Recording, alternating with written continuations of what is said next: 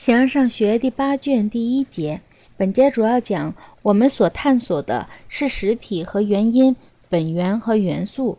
关于实体，有一些自然实体是大家全部都同意的，但是在形式和数学对象上，有一些人则有特殊的主张。此外，所以是的是和载体也是实体，这些可感觉实体全部都具有质料。它们一方面是质料，一方面是原理和形状，第三种呢就是两者的结合，所以它们才有了生成和消灭。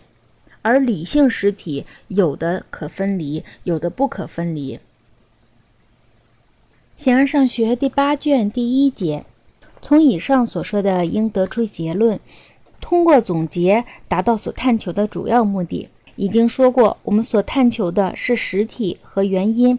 本源和元素，有一些实体大家全都同意，而有些则人们各有特殊的主张。各种自然实体是众所同意的实体，诸如火、土、水、气以及其他的单纯物体。其次还有植物和植物的各个部分，动物以及动物的各个部分，最后是天以及天的各个部分。而在特殊主张方面，有些人说形式和数学对象是实体，可以推出还有其他实体，所以是的是和载体。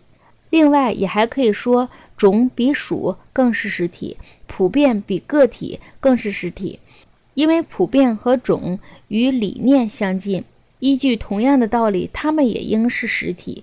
既然所以是的是就是实体，定义就是它的道理。因此，我们对定义和就其自身的规定进行了分析。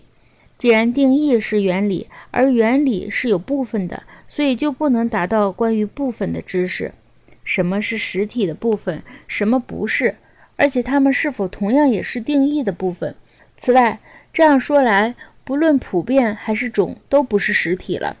关于理念以及数学对象，留待以后讨论。某些人说这些东西存在于可感实体之外。现在让我们着手讨论那些众所公认的实体。这些是可感觉的实体。可感实体全都具有质料。载体就是实体。一方面是质料，我们说的质料是指那种不能现实的，而指潜在的是这个东西。另一方面是原理和形状，它是这个东西，并且在原理上是可分离的。第三种是两者的结合，它才有生成和消灭，在单纯意义上可分离，而那些理性实体则有的可分离，有的不能分离。质料显然是实体，在全部对立的变化中，都有某种载体处于变化之下。如若是在地点上的变化，现在是在这里，一会儿又在那里；如果是在增长上的变化，现在是这样大小的，一会儿变小了，一会儿变大了。如若是在转换上的变化，现在是健康了，一会儿又生病了。实体的变化也是这样，现在是生成着，一会儿又在消灭着。现在载体是作为这个，一会儿又作为这个的缺失。其他各种变化都跟随着这最后的变化，然而这一变化却不能追随其他变化中的一个或两个。如果某物具有了可在地点上所变化的质料。并不必然的具有了生成和消灭的资料。至于单纯的生成和非单纯意义上的生成的差别，在物理学中已经说过了。